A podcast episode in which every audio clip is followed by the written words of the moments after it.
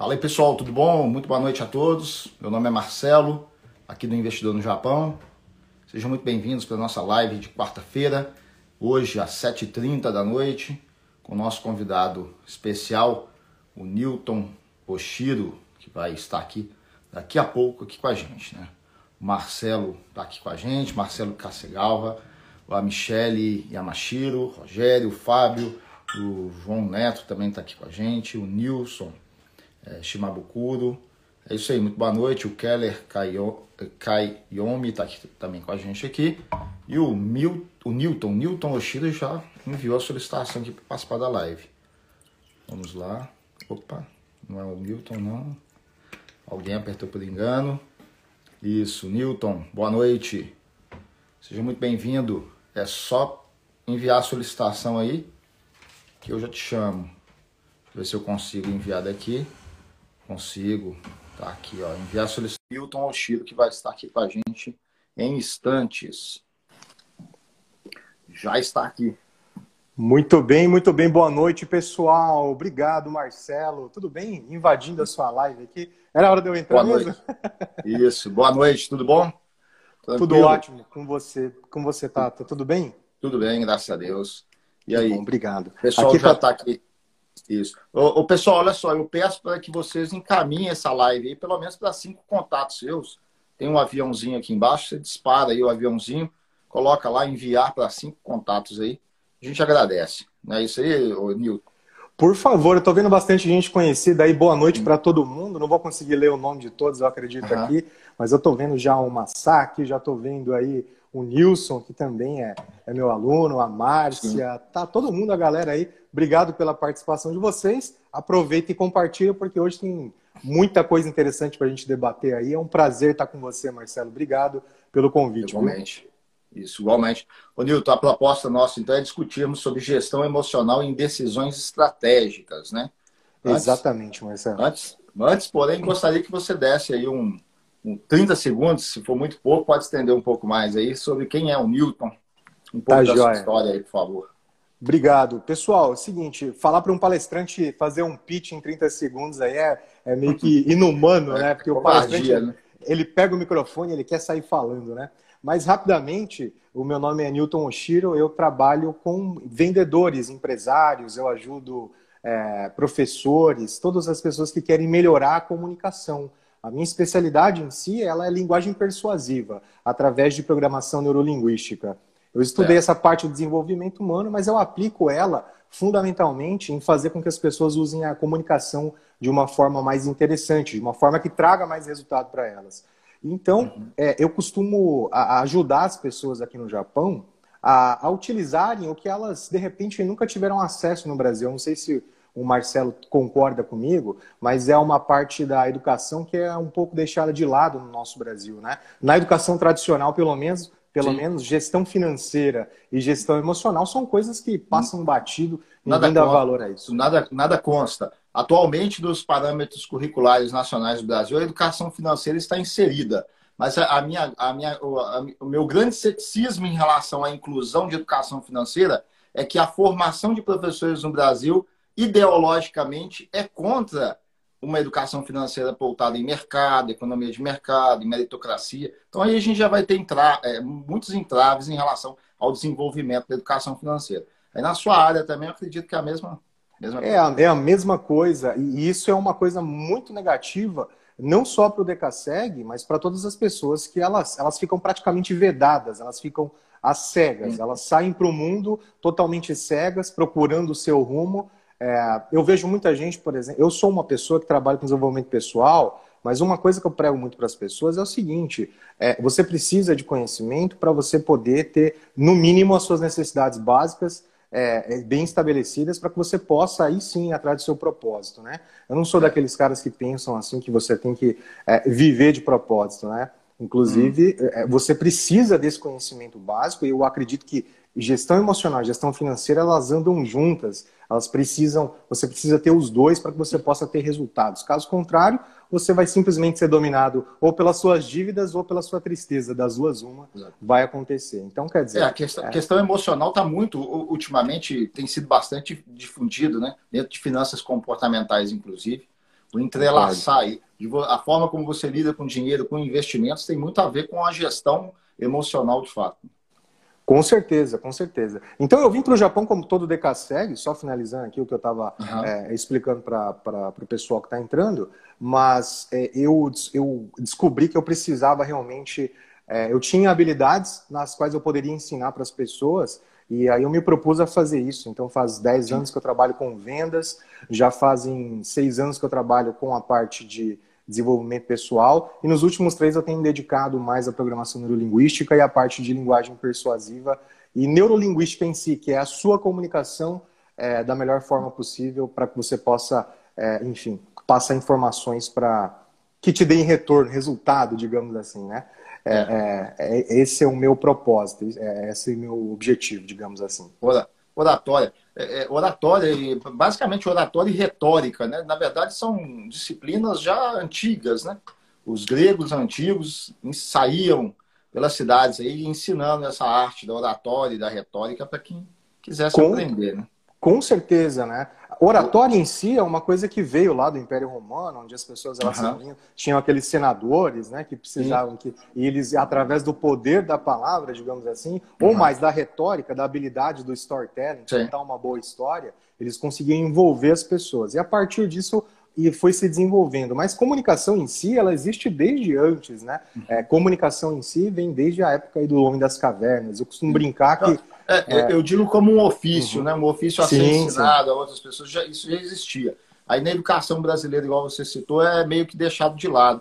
E embora em alguns currículos aí, católicos, por exemplo, voltado no Trivium, né, nessas, é, é, ainda é levado em consideração essa a arte da, da oratória, por exemplo.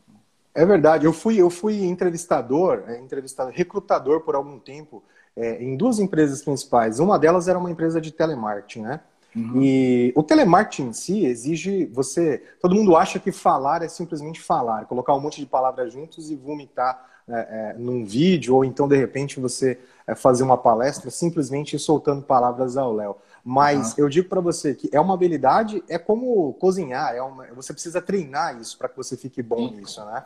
E é uma das coisas mais. Uh, imagina só, muitas vezes eu preferia contratar pessoas, Marcelo, que elas tinham uma gestão emocional, ou, ou elas eram mais, como que eu vou dizer, inteligentes emocionalmente, do que aquela pessoa que tinha muita técnica, ela tinha muito conhecimento técnico, mas era muito difícil ensinar para ela gestão hum. emocional, entende? Sim. Então é, é, é, uma, é uma disciplina que não é tão simples de ser ensinada.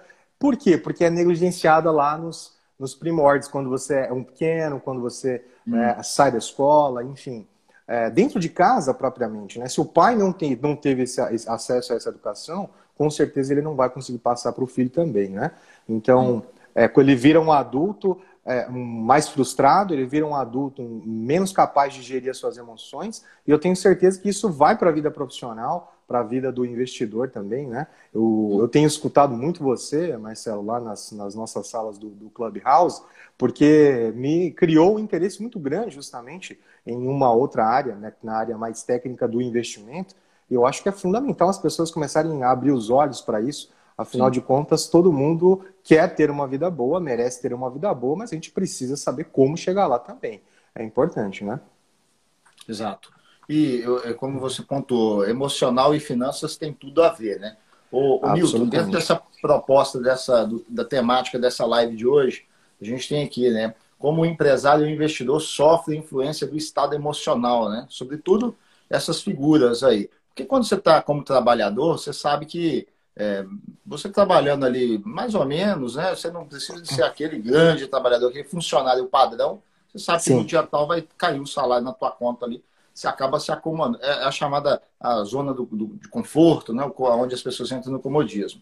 Mas quando Exatamente. a pessoa vai empreender, ela vai empreender, ela também já ela lida com um emocional muito forte, porque ela começa a empreender além dela ter o risco do capital que ela está entrando, ela tem um risco da incerteza em relação se ela vai ter pelo menos o prolabore dela para ela viver.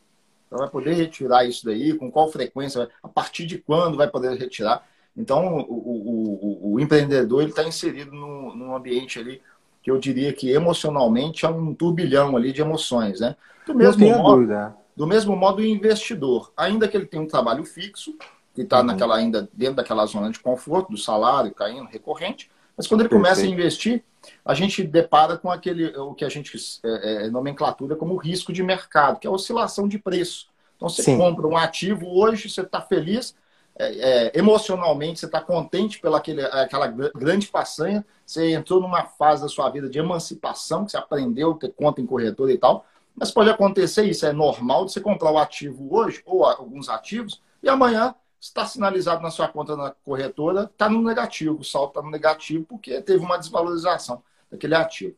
Como que é, essas figuras, tanto empreendedor como investidor, pode vencer, lidar com essa incerteza aí? Perfeito, Marcelo. É muito importante. Eu vou começar explicando para todo mundo que está assistindo aí, inclusive quem está chegando agora, eu peço que compartilhe, porque realmente é importante. É, é, um, é, um, é uma matéria. Favor, pessoal. É uma matéria bem interessante e que todo mundo deveria ter acesso. Eu vou contar uma história bem breve, Marcelo. Eu vou resumi-la bastante aqui para que você possa, para que nós possamos ter uma ideia melhor de como as emoções influenciam a nossa vida em geral. Depois eu vou particularmente falar do investidor e do administrador. Mas é, é, é essa história aconteceu nos Estados Unidos, é uma história verídica. O nome da menina é Matilda Crabtree. Você pode pesquisar no Google se você quiser depois aí. A Matilda ela tinha 14 anos na época do, do ocorrido. Uhum. E, e ela foi chamada por uma amiga para passar a noite, para pousar na casa da amiga. E os Sim. pais concordaram, foram todos até ela. Ela foi até a casa da amiga, estavam se divertindo. Só que os pais da Matilda resolveram fazer um jantar romântico a dois. Depois, bom, vamos fazer o seguinte: como a Matilda não está em casa, vamos, vamos sair nós dois e ficarmos é, aqui à vontade. A Matilda ela teve que retornar à casa e não conseguiu avisar os pais, por qualquer motivo, que ela estaria de volta. Então ela decidiu fazer uma brincadeira de criança. E aqui que a história fica interessante. Ela decidiu que ia simplesmente é, assustar os pais. Eu vou colocar um, uma, um lençol aqui na minha cabeça e eu vou assustar os meus pais. E foi a Matilda para o quarto master lá do casal e se escondeu dentro do closet. Lá dentro do closet, ela esperou pacientemente os pais chegarem. Quando os pais chegaram, o, ele, o, o, pai da Matilda logo percebeu que tinha alguma coisa estranha. Ó, tem alguém aqui dentro de casa, alguém entrou. Então, quer dizer, a primeira emoção que a gente nota aí é o medo, a insegurança. Sim. Medo e insegurança já estão presentes ali na psique do, do, do, pai da Matilda. Nos Estados Unidos é muito comum que você tenha porte de armas, dependendo do estado onde você mora lá. E ele tinha um porte de uma arma, ele sacou uma pistola e falou assim: Eu vou verificar o que está acontecendo. Ele pegou a pistola e subiu pelos cômodos da casa.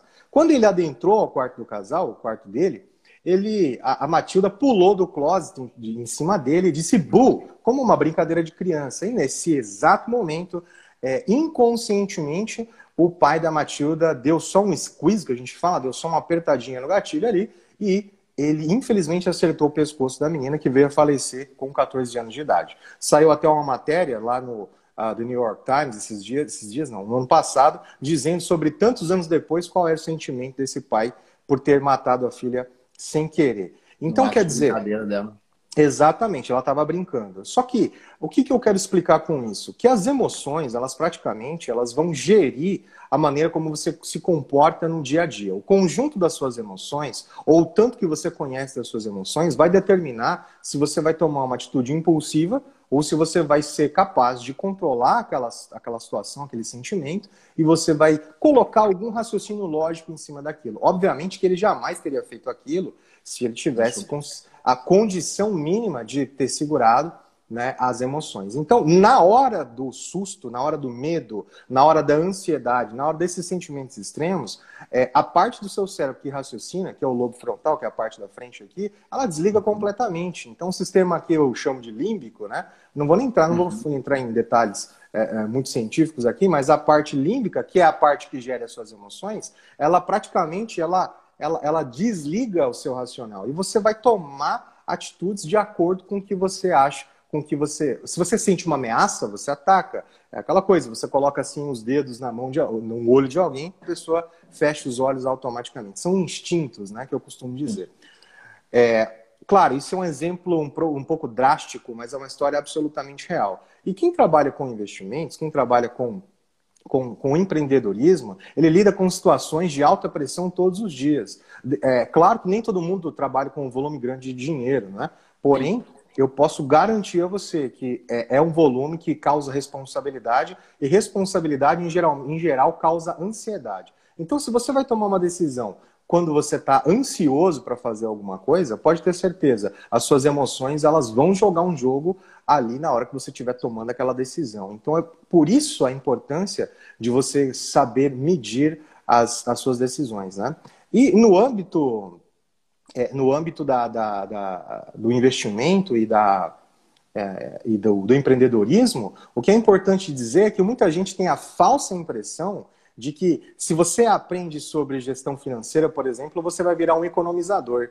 Outro dia eu estava conversando com um amigo, que eu estava até falando para ele que eu estava acompanhando mais é, você, Marcelo, e ele disse para mim assim o seguinte: é, não, mas assim, esses caras eles são muito mão de vaca. Olha só o mundo né, da pessoa. Mas uhum. esses caras são muito mão de vacas. Você vai virar um economizador. Você não vai querer aproveitar a sua vida. Eu falei assim, é, não é bem por aí. Você pode. O, o, o, o, legal, o interessante da gestão financeira é que você pode alocar os seus recursos de forma mais inteligente. Só Otimizar. isso.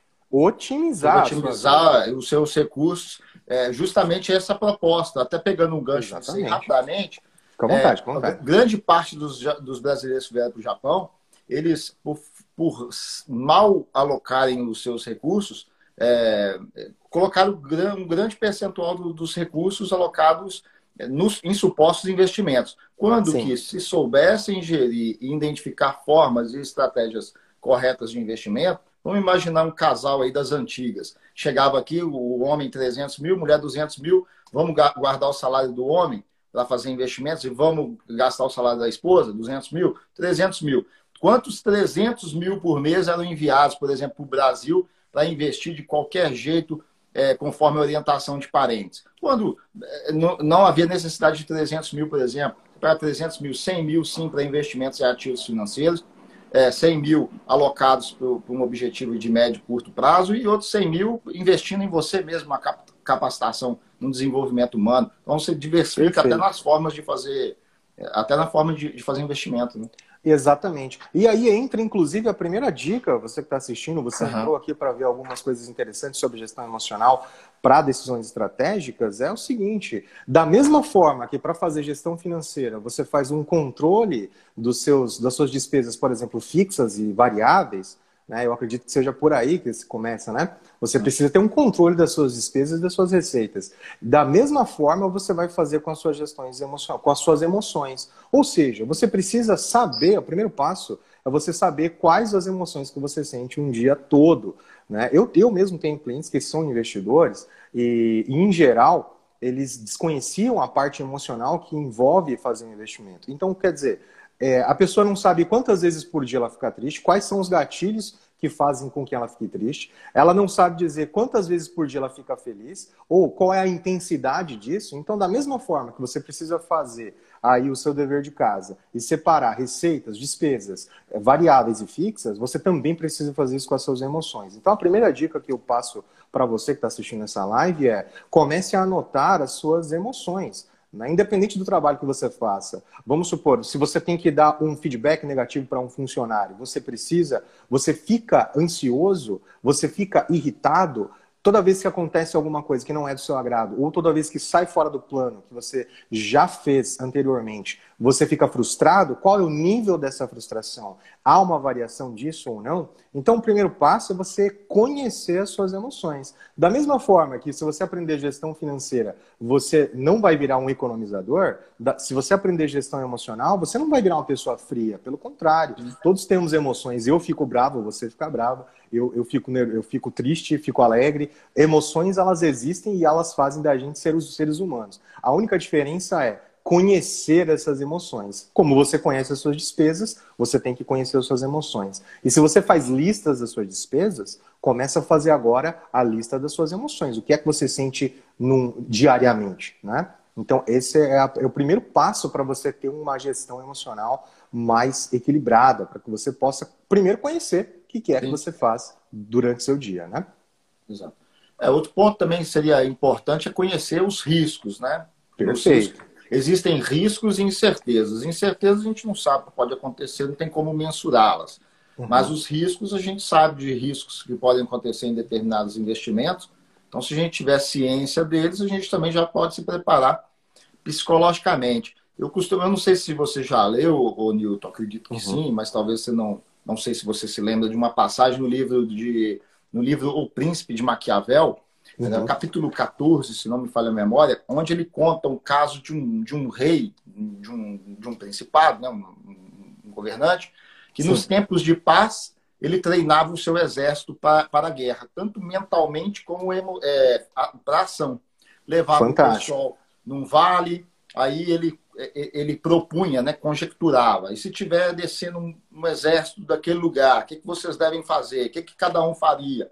E ele fazia esses exercícios constantemente. E, além disso, treinava mentalmente também o pessoal através de, de resgatar as histórias dos grandes militares, dos grandes feitos, dos grandes homens. Né?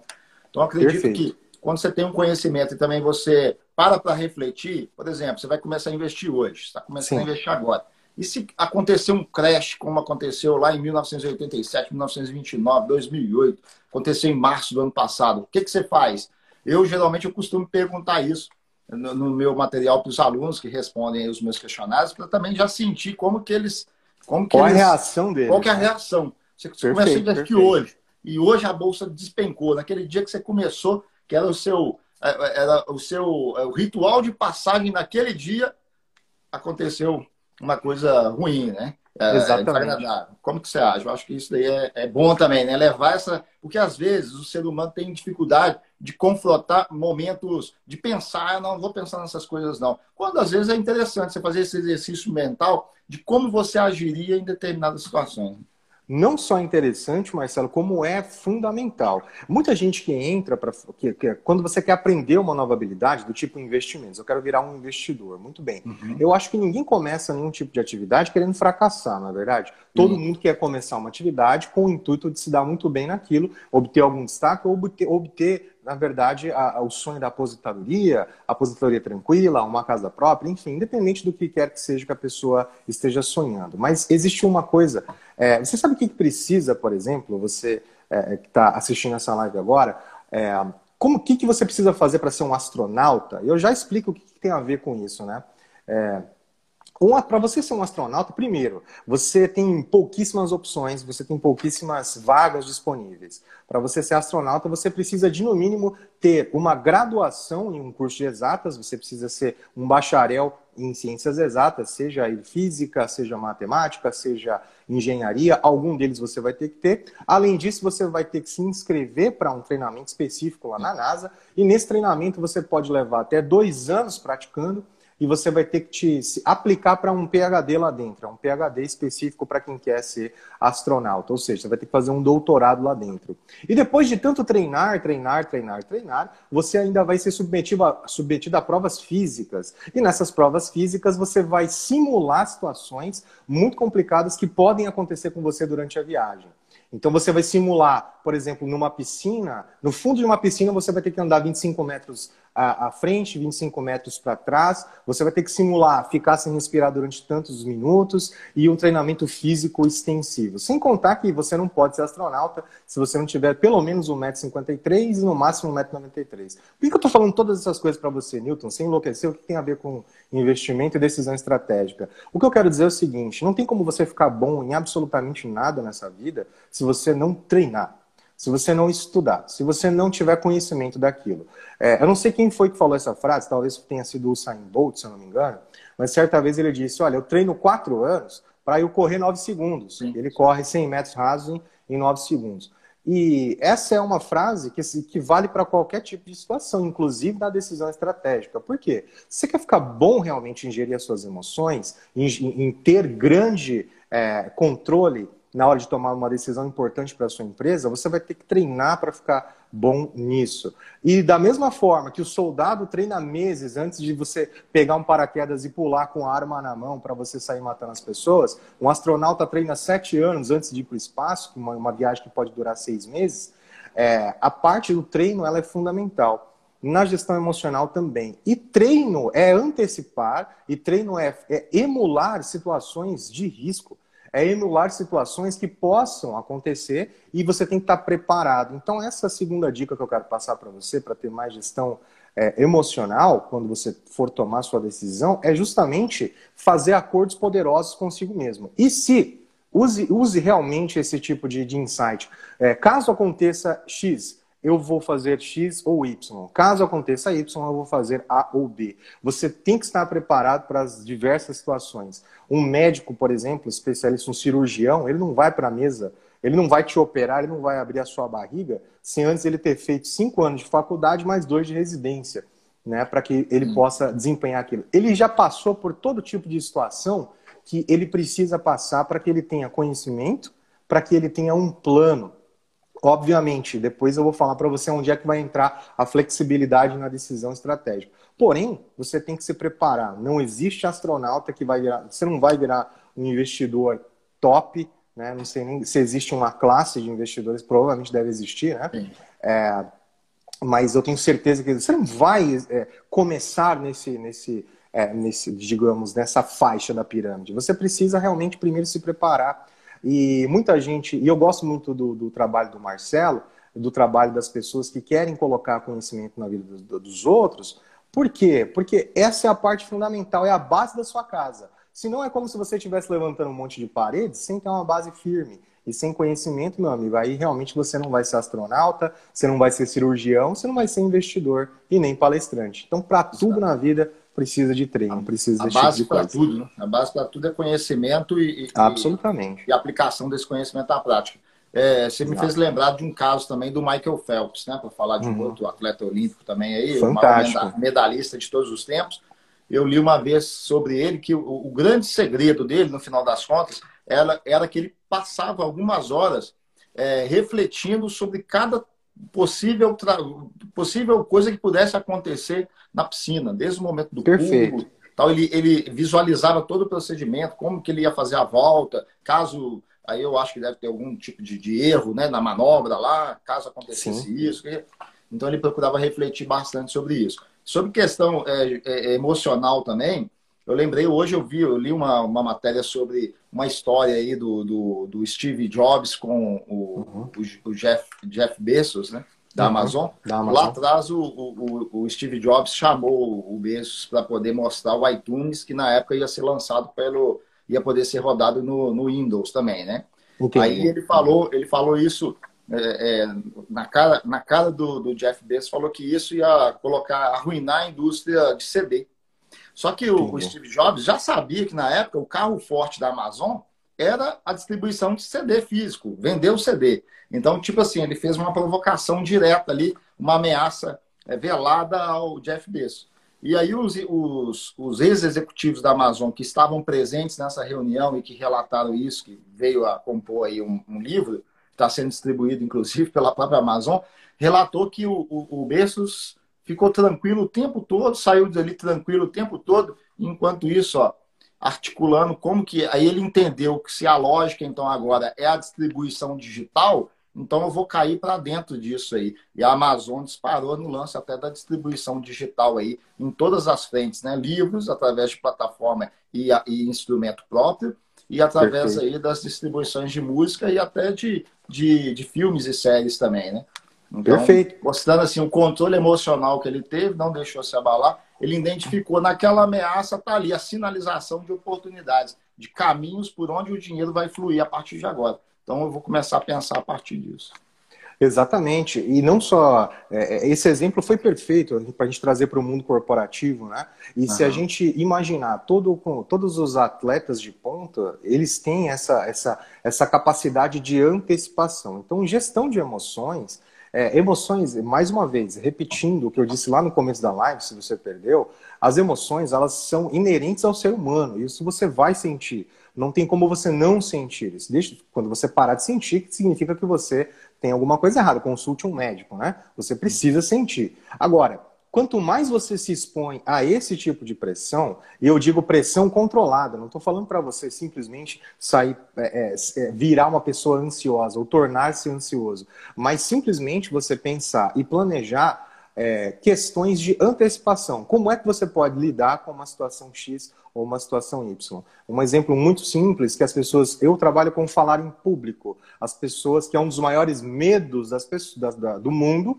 é falar em público. Sim. Eu costumo explicar o seguinte: olha, falar em público é questão de prática, sim. Porém, você tem que pensar o seguinte: caso eu suba ao palco e, e o meu microfone não funcione, qual vai ser o meu plano B? Eu vou falar no gogó mesmo, vai sem o microfone, ou eu vou esperar o microfone, eu vou ter um microfone reserva. Entende? Sim. Se você é, está montando uma equipe, por exemplo, caso a minha equipe não tenha todos os perfis que eu precise, eu contrato mais um, eu estou fazendo já um plano para que eu fique trabalhando com quatro ou três. Né? Até quanto o meu caixa aguenta é, é, caso aconteça uma crise como a de 1929, como você mesmo explicou. É, então, quer dizer, esses cenários de antecipação, eles vão permitir que você tenha um controle emocional. Agora, se você entra no limite, eu, eu não sei se é, é, você já presenciou alguns casos assim, é, Marcelo, mas muita gente que procura esse tipo de, de conhecimento ou procura empreender, o empreendedor que é amador, ele entra no limite sabe? Ele não tem um espaço, ele não tem um tempo, ele não tem, ele está tão enforcado com aquilo que ele está fazendo que ele passa a não ter gestão emocional. Ou seja, obviamente que ele vai né, tomar a decisão mais impulsiva que ele conseguir. É, eu acho que isso aí tem até uma explicação, tem um viés emocional na, em uhum. finanças comportamentais, que é a ancoragem, né? Onde a pessoa pega um dado ali e se amarra aquele dado. Por exemplo, ó, aquele investimento está pagando 1% ao mês. Nossa, 1% ao mês, eu vou naquele investimento e tal. E às vezes sem considerar outros investimentos com até risco, às vezes, igual, que está pagando um pouco mais. Ou é, a questão da inflação, por exemplo. Ah, está rendendo 1%, mas a inflação está em quanto? Está em 1,5% ao mês. Então, o investimento não é nada. 1% Verdade. ao mês acaba virando nada diante de uma inflação alta. É, outro ponto também, a ancoragem, é o brasileiro no Japão. E eu tenho batido bastante nisso, Nilton. Eu acho que você deve ter identificado. Quando eu falo para o pessoal, toma cuidado com o risco cambial ao investir dinheiro no Brasil e tal. Porque muitas vezes o brasileiro no Japão, ele só olha o câmbio. Ah, agora tá bom demais. Quando eu cheguei no Japão, eu tinha que mandar 100 mil para chegar lá, 2 mil reais. Hoje eu mando 40 mil, chegam 2 mil reais e tal. Então, fica ancorado apenas no câmbio e esquece que é, é, ele está tendo um custo de oportunidade enorme por estar alocando eventualmente 100% do capital dele no Brasil, né? Então, Com ele certeza. se expõe baseado nessa, nessa ancoragem, digamos assim. Mas sabe que é muito curioso, quanto mais eu aprendo sobre gestão financeira, mais eu, eu vejo que é parecido com gestão emocional. Porque na gestão emocional a, a, também existe ancoragem. A ancoragem emocional acontece a partir do momento em que você sofre um trauma, por exemplo. Uhum. Só que você, no, no, caso da gestão financeira, é um, geralmente é uma ancoragem onde ele olha uma situação, se apega àquela situação e começa a tomar decisões. Isso, e começa a tomar decisões em cima desse padrão que ele escolheu, né? Na gestão emocional é a mesma coisa. Uma coisa que atrapalha o, o, o empresário, o empreendedor, o investidor, hum. é, é, esse tipo de ancoragem, no sentido negativo. Por exemplo, ah, vamos supor que ele tenha tomado uma decisão no passado e que ele tenha tido um resultado ruim com aquela decisão que ele tomou. Muitas pessoas, elas assumem isso como um padrão. E o que, que acontece? Numa situação futura, ele não tem a capacidade, o discernimento de pensar em todos o, no, todo o contexto que envolve aquela decisão naquele momento. Cada decisão que se toma são tomadas em, em diferentes é, proporções, em diferentes momentos, e existe, existem vários fatores que você tem que levar em consideração. Não é porque aconteceu alguma coisa no passado com aquilo que você sabia, é que no futuro vai acontecer também. Então, isso é um problema de ansiedade, a gente chama de é, é, é, é, de adivinhar o futuro, né? As pessoas querem adivinhar o futuro. Então, por exemplo, eu, eu tomei uma decisão estratégica na minha empresa. Agora eu vou investir no mercado é, online, 100% online. Se você teve uma experiência negativa lá no passado, a pessoa tende a acreditar que esse é o padrão da vida dela. Mais ou menos é como derramar molho de tomate na gravata, né? Antigamente eu tinha isso na minha cabeça, depois eu tirei. Sempre que eu estava de camiseta branca, o molho de tomate caía na minha, na minha, na minha, cami, na minha camisa branca. Então, é então dois. Tô... Minha esposa já me proibiu de usar camisa branca, esse tipo de Perfeitamente. Então eu acreditava. Então o que, que eu passei a fazer? Inconscientemente, vejam vocês, né? Que coisa curiosa. Inconscientemente, você passa a evitar de usar camisas brancas quando tem espaguete. Ou então o contrário, né? Você evita comer espaguete quando tem camisa branca. E isso trazendo, traduzindo isso para o mundo dos negócios, quer dizer, você pode perder oportunidades incríveis simplesmente porque você está ancorado numa decisão que você tomou lá atrás e que talvez não tenha tido o resultado desejado para você na ocasião, mas você está se esquecendo que as circunstâncias são outras. Os fatores que envolvem essa nova negociação já são outros. Então, quer dizer, é, isso é uma coisa que vai te atrapalhar também no que diz respeito às suas decisões estratégicas. Pode ser investimento e pode ser é, dentro da sua própria empresa. Perfeito. Olha só, tem um pessoal que deu boa noite aqui pra gente, passar rapidamente aqui vendo aqui o pessoal. O pessoal não vai dar para ler o nome de todo mundo, porque aqui é até difícil um pouco de manusear aqui o tomar cuidado, senão acaba até cancelando coisa aqui. Isso, muito boa noite a todo mundo que deu boa noite. O Fuli, vi que ele deu boa noite aqui. Esse é o Diego te coloca aqui. Boa noite, ótima live, isso mesmo. Ninguém chega do nada abrindo barrigas. E ele complementa aqui: a Amazon virou um gigante até mesmo do armazenamento na nuvem através do AWS. É, Jeff Bezos tem uma visão de mercado incrível. É isso aí. É, a Lê, Lê Artes Al, é, espero que fique gravado, depois vou assistir, vai ficar assim.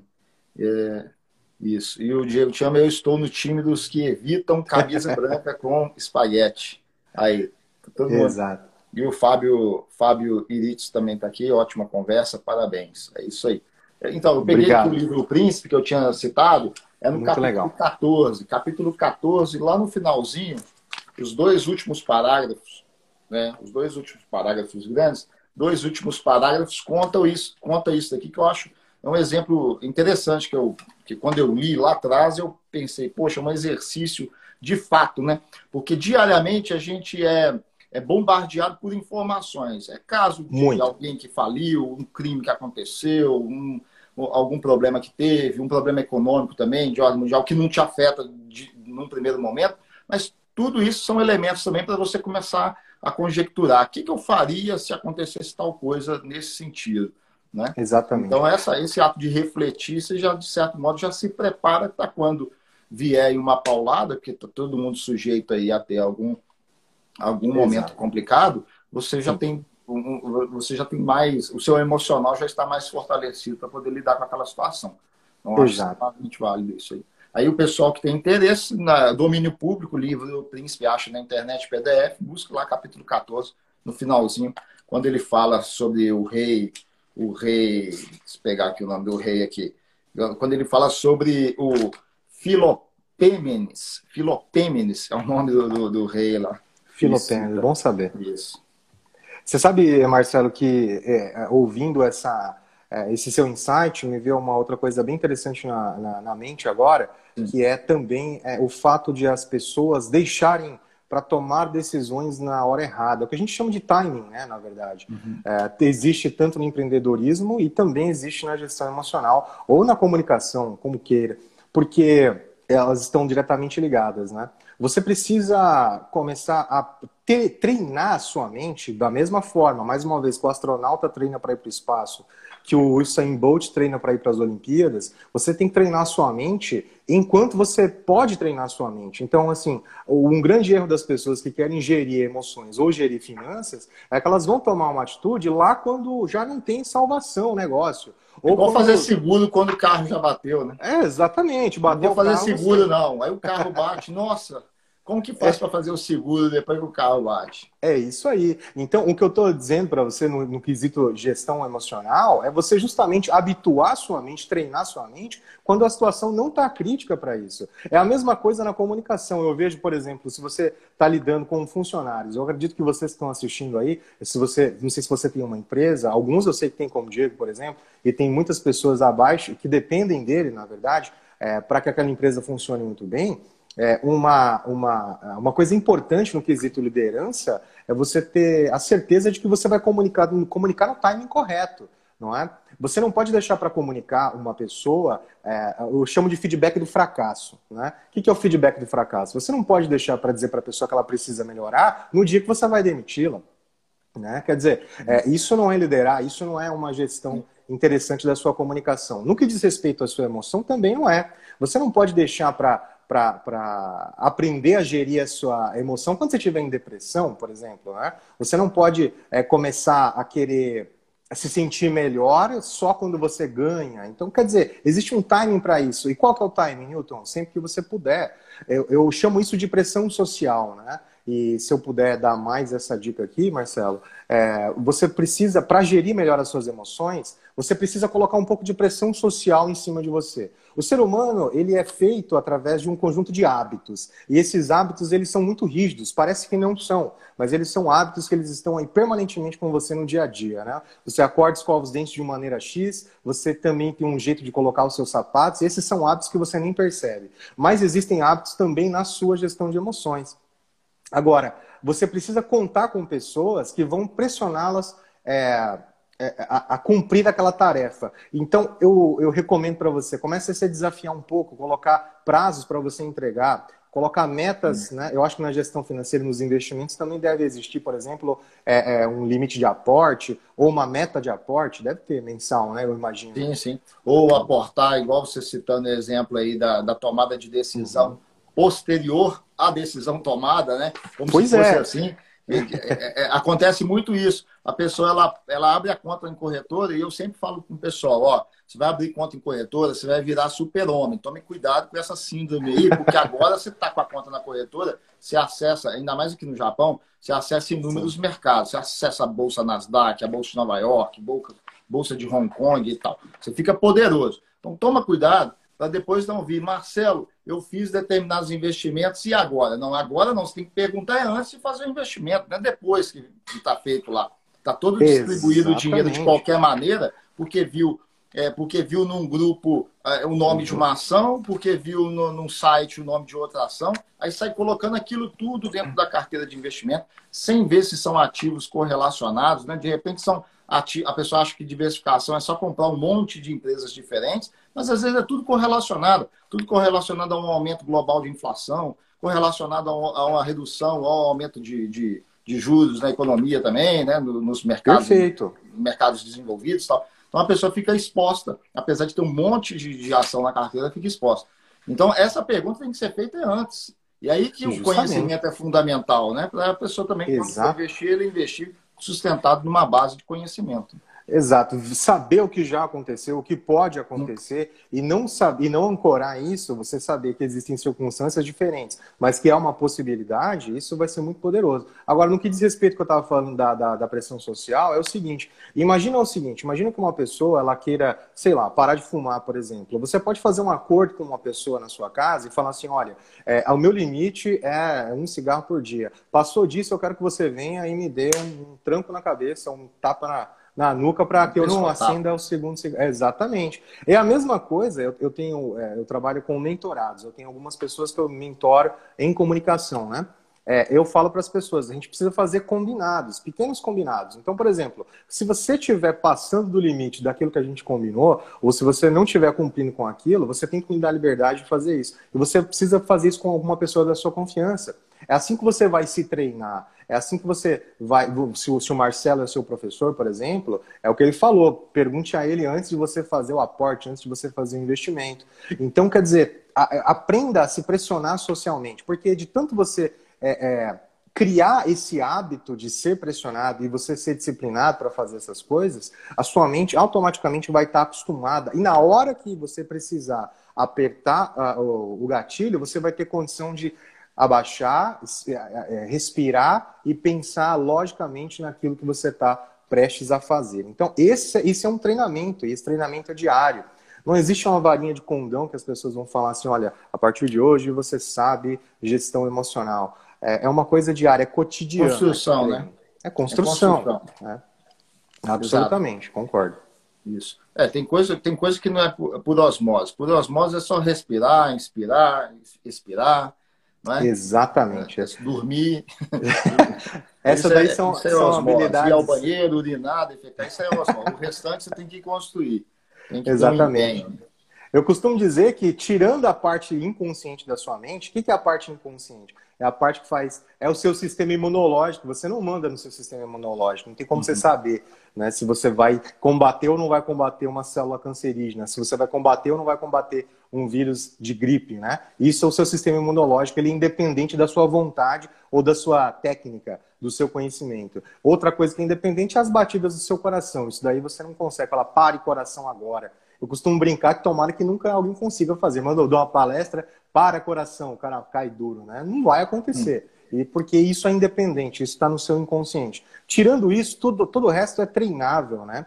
Agora, é, se eu puder entrar num outro assunto para finalizar a, a, minha dica, que as, as dicas que eu estou dando de gestão emocional, que eu acho bem importante, Marcelo, é o seguinte: é, muita gente negligencia a energia. Pensa o seguinte, ó, foi feita uma pesquisa lá no Reino Unido, é, onde eles pegaram 100 pessoas é, que traíram as suas esposas ou esposas que traíram os maridos. E fizeram uma pesquisa dessa lá no Reino Unido. O que aconteceu nessa pesquisa? Eles perceberam que 85% dessas pessoas, 85% não, se não me engano, 87%. 87% dessas pessoas, elas, é, elas decidiram, elas tomaram a decisão de trair os seus esposos ou esposas é, no final do dia. Por que, que isso é completamente explicável? Porque no final do dia você está com a sua energia mais baixa. Né? Você, tá, você já, já tomou decisões. Então, tomar decisões, gerir emoções, requer energia. Não é um Sim. exercício do tipo andar, não é um exercício do tipo correr, mas também requer energia. E eu acho que isso também encaixa, me corrija se eu estiver errado, Marcelo, na gestão financeira. Porque se você estiver cansado, se você estiver com sono, se você tiver impaciente, se você tiver fisicamente sem energia... sob pressão. Você vai tomar pressão. a decisão errada. É. Não, perfeito. Eu sempre oriento o pessoal, vai colocar uma ordem, vai comprar ativos na corretora, uma coisa bem prática aí, né? Faz parte uhum. da prática do, do investimento. Deixa para fazer isso à noite, quando você estiver em casa. O mercado não está aberto, não está oscilando os preços, você não está no seu lugar de trabalho indo lá no banheiro rapidamente para poder fazer as ordens e você pode incorrer em risco operacional aí, né? De apertar coisa errada, comprar mais do que estava programado, aperta Exatamente. o dedo gordo, né? Ainda mais no celular. Deixa no.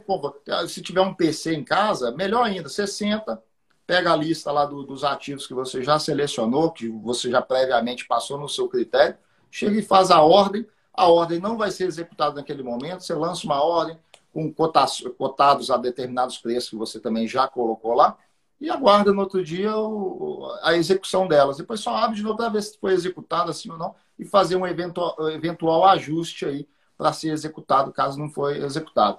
Porque Perfeito. às vezes acontece isso, né? A pessoa já querendo fazer a coisa de forma sodada, no, na hora lá do trabalho e tal.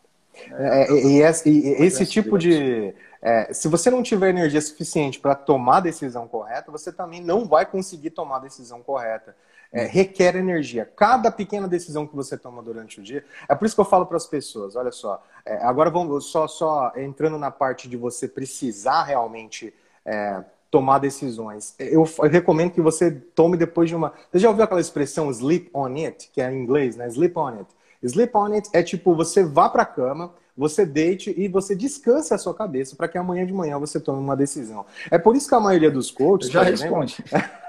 Eu já respondi isso para a pessoa que chega para mim. Cara, eu estou pensando uhum. o seguinte: se eu pegar dinheiro emprestado no cartão de crédito é, para investir, compensa? Aí eu chego, antes de eu responder para a pessoa se compensa ou não, eu falo: faz o seguinte, arruma um jeito, dorme oito horas seguidas Aí amanhã você vai ver que 90% dessas ideias fracas vão sair da sua cabeça. Vão sair da sua, cabeça, da sua cabeça. Porque não, não tem como. É por isso que você não deve planejar o seu dia de manhã. Se você pegar qualquer pessoa aí que leu até a página 2, né, de qualquer livro, ela vai falar para você planejar a, a, a sua semana com antecedência. Isso é o básico do planejamento. Você vai ter que planejar suas ações com antecedência, que seja no dia anterior, por exemplo. Por quê? Porque você, para planejar, você precisa de energia. E se você planejar de manhã, quando a sua energia está alta, você está gastando tempo produtivo do seu dia. Se você já acorda com as suas tarefas bem designadas, se você já acorda com as suas tarefas prontas para serem executadas, você vai gastar energia executando-as,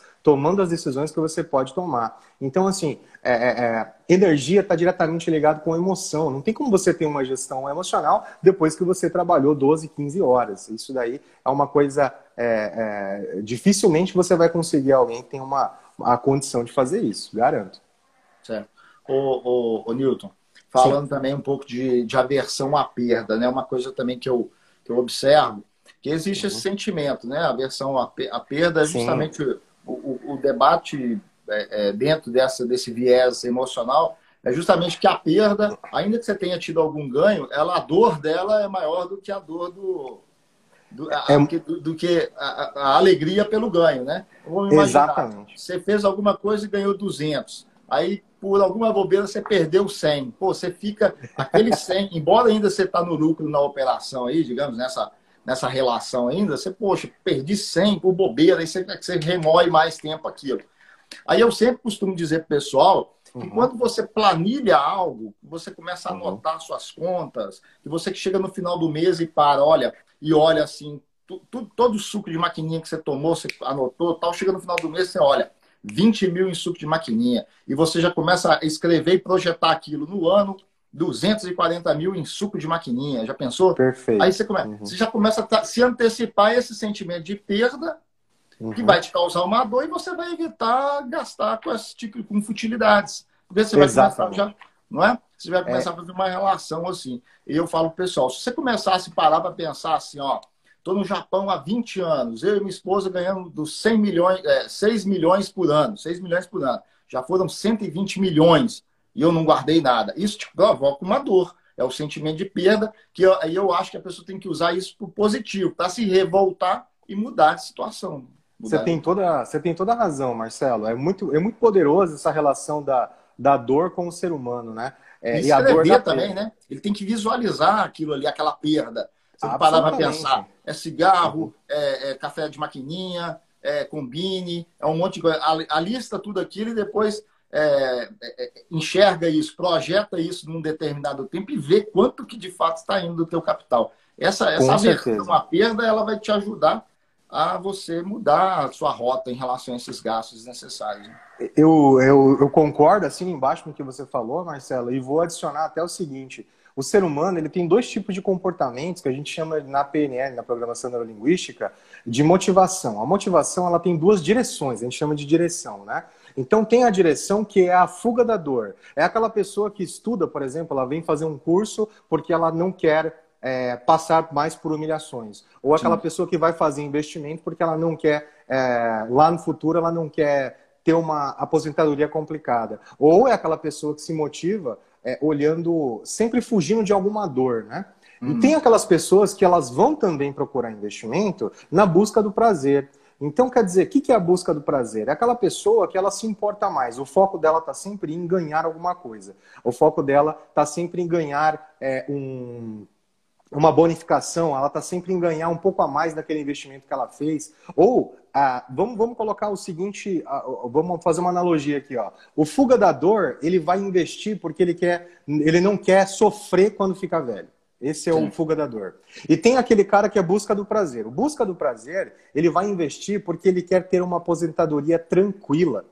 No fundo, no fundo, é a mesma coisa, Newton? É a mesma coisa. Só que dependendo da maneira como a pessoa vê, e isso entra na gestão de emoção, a gente precisa entender. Por isso que eu falei, anota quais são os seus, as suas, emoções mais primárias, aquelas que você sente no dia a dia. Se você percebe que você se motiva mais é, buscando prazer, você vai focar naquelas coisas que te dão prazer. Ou seja, os seus ganhos, né? Quais os seus ganhos, o, é, o que, que você ganhou no último mês, né? Não estou falando para você esquecer o que você perdeu, muito pelo contrário, mas se foque naquilo que você está ganhando. E se você for fuga da dor, exatamente como o Marcelo falou, você tem que se focar em tudo aquilo que você perdeu e o que você ainda pode perder caso você não faça esse controle a partir de agora. Então, dor e prazer é uma coisa que movimenta a motivação da pessoa que está fazendo investimento ou gestão financeira. Então, ter clareza por exemplo, como que eu sei, Newton, é, qual que é o meu. A gente chama isso de metaprograma, né? Como que eu sei se é o meu metaprograma? Se é dor ou prazer? Muito simples.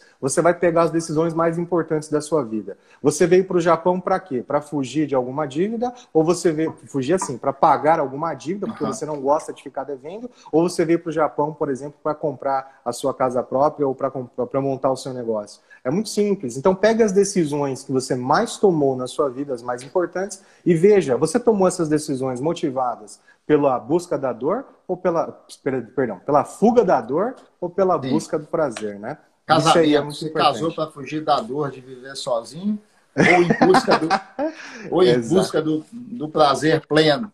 Exatamente, né? Por que é que você se casou? E aí vem uma sacada incrível. Newton, eu devo mudar se eu sou fuga da dor e busca do prazer? Aí eu pergunto para você, até hoje, seu resultado tá bom ou tá ruim?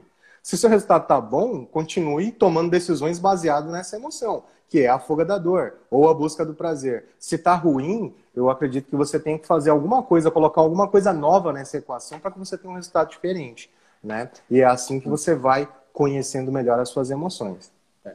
O, o Newton, no mundo do, dos investimentos, muito, muito assim do que é dito como asset allocation, que é ou forma de gestão do risco, uhum. ele na verdade ele é mais para mitigar o risco emocional no final das contas. Vou dar um exemplo aqui de um texto, textozinho que eu escrevi um tempo atrás aqui no, no Instagram, no Facebook também tem lá, onde eu disse o seguinte: pega uma pessoa que tem um capital e, e, diante aí de alta de Bitcoin, criptomoeda, que são ativos voláteis, né, ativos a riscos, com a mesma força que vai podem voltar, mas que também são potenci é, ativos Sim. potenciais para puxar rentabilidade, pega uma pessoa que separa aí no máximo 5%, e ainda é muito 5%.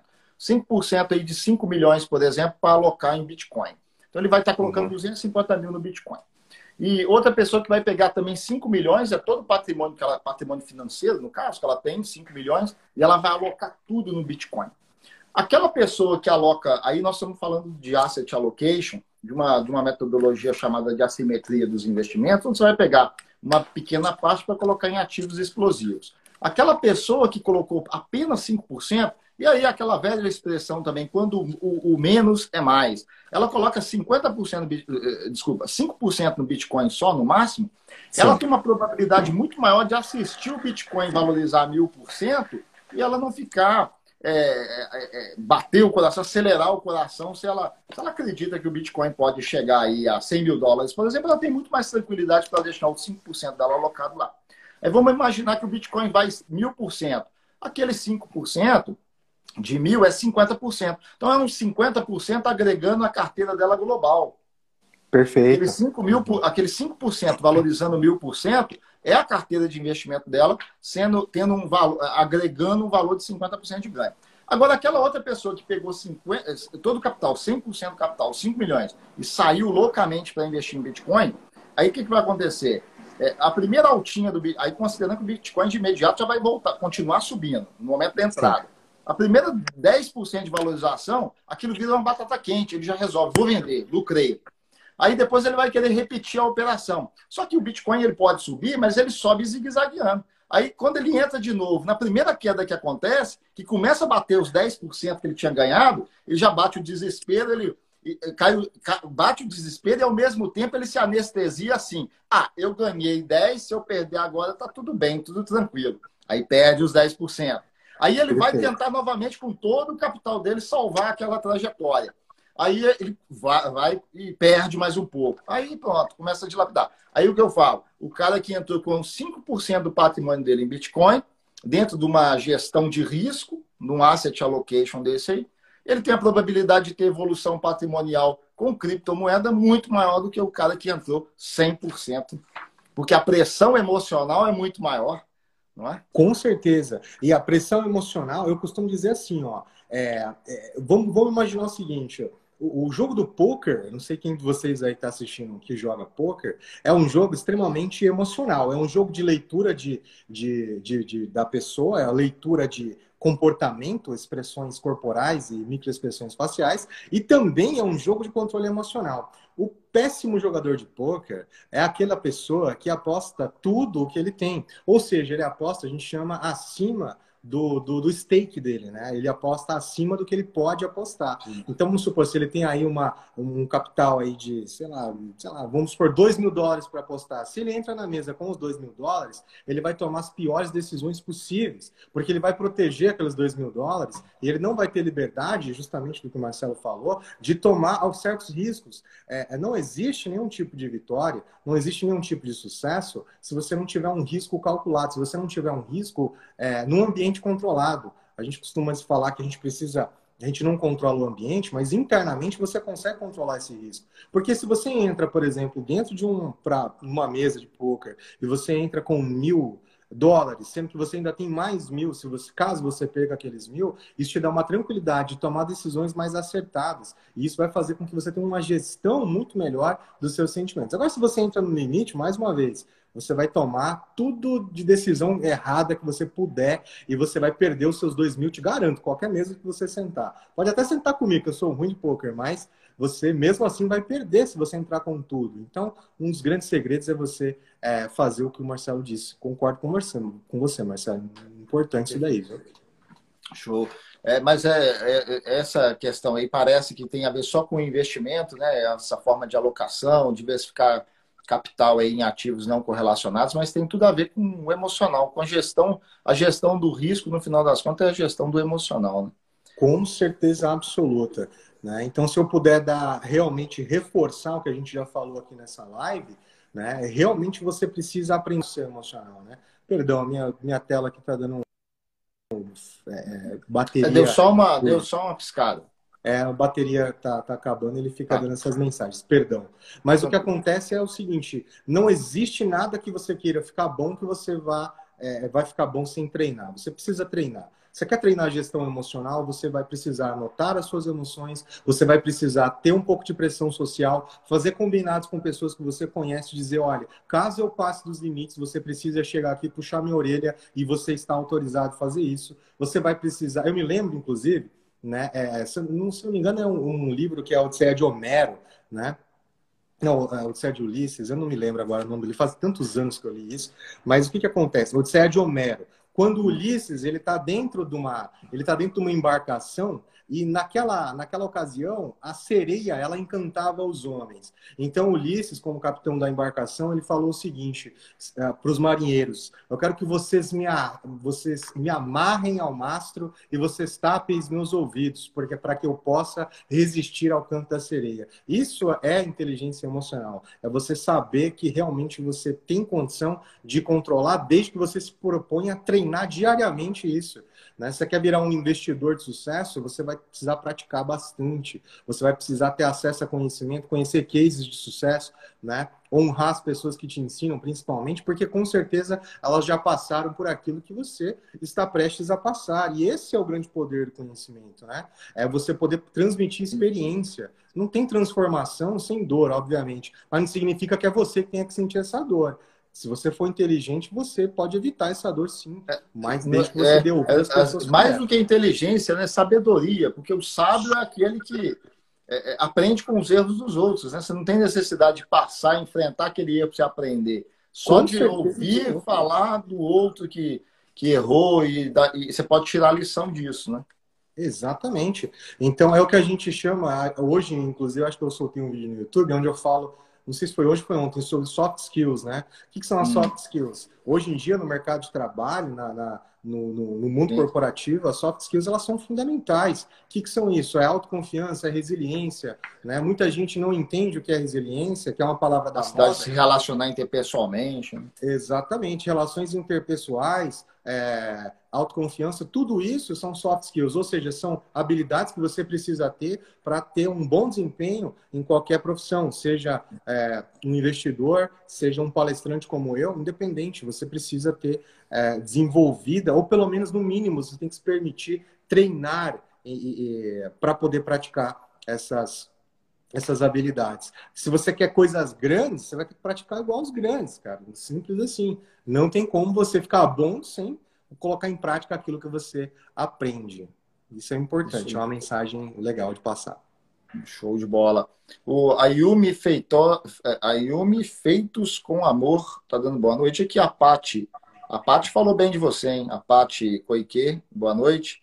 Coique incrível. Luísa Crochê também está aqui rindo aqui de alguma coisa que a gente falou. A Lele Tiwata batendo pau, a Luísa Crochê também. O Nilson Shimabucuro falou dedo nervoso, dando aquele exemplo lá. Eu falei dedo gordo, né? O cara acaba errando, colocando número a mais, né? Dedo nervoso é, também, isso, acho que combina Cuidado. melhor dedo nervoso.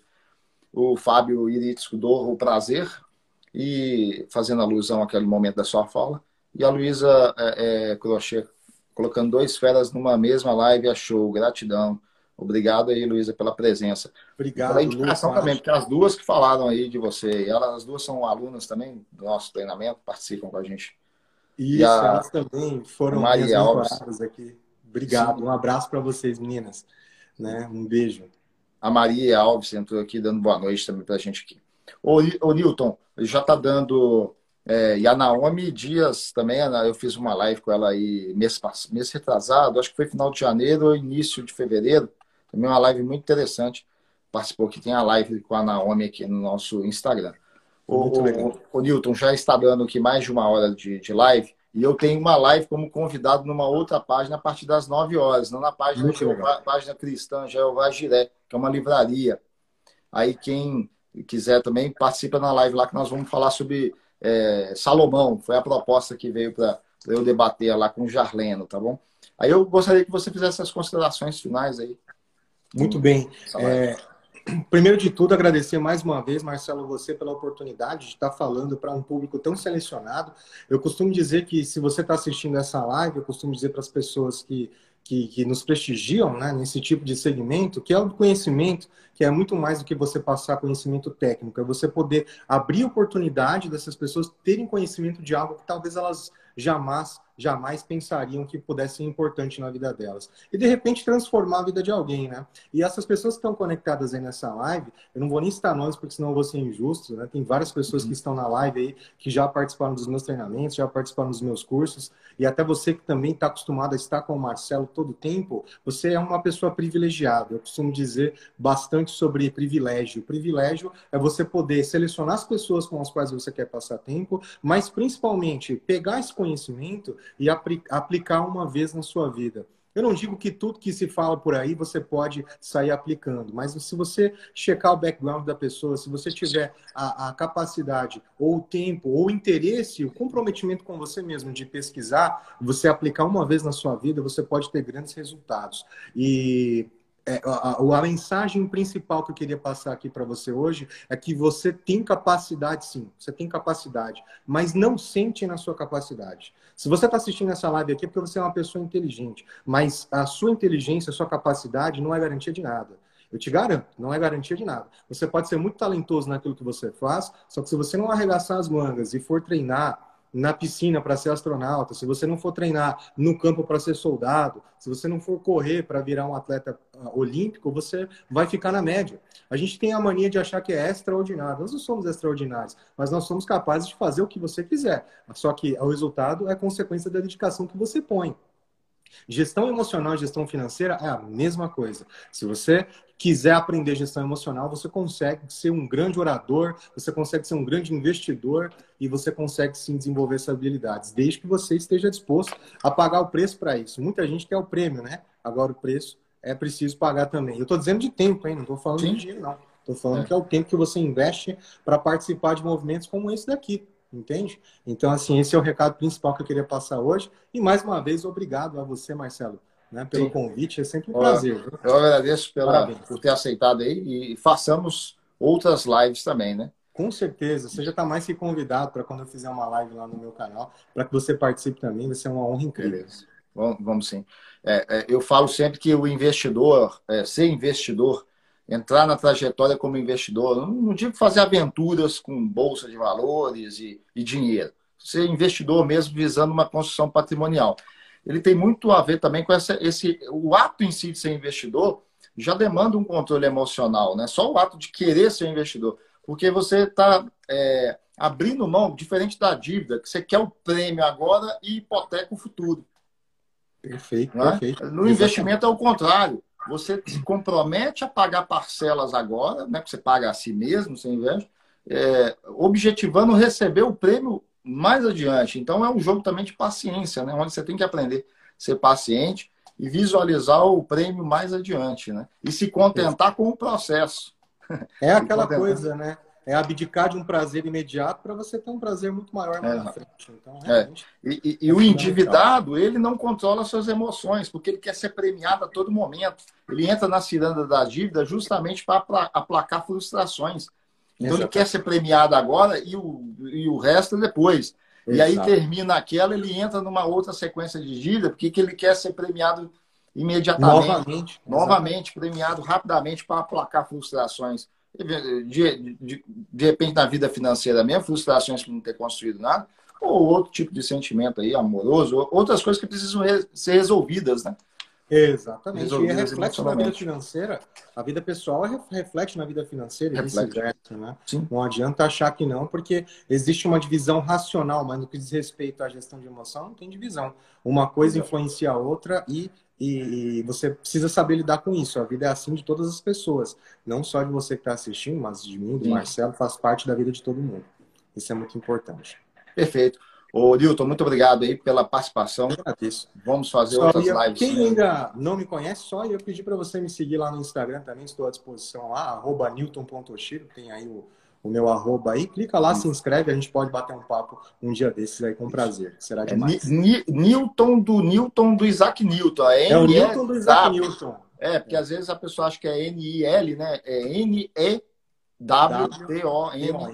Ponto Oshiro. Oshiro. É isso, é aí, isso aí, pessoal. Muito obrigado aí pela presença. A Lele Tiwata, muito top essa live. A Ney Esteticista, gratidão por vocês dividirem seus conhecimentos. E o Alex e a Nai tá aqui com a gente também. Live fera demais. Gratidão, gratidão nossa aí para com todos vocês que acompanharam essa live. Muito obrigado. Obrigado. obrigado e essa live vai ficar também disponível. Eu vou colocar no YouTube. O, Maravilha. O Vou Nossa, colocar no canal no YouTube também essa, essa live aqui, beleza? É, está falando aqui, show aqui. Pessoal, muito obrigado a todos vocês. Newton, muito obrigado. Obrigado, Façamos outras, outras lives aí, com Estaremos novos temas. Beleza? Obrigado. Forte abraço, tudo de bom. Com Deus. Tchau, tchau. Tchau, tchau, gente.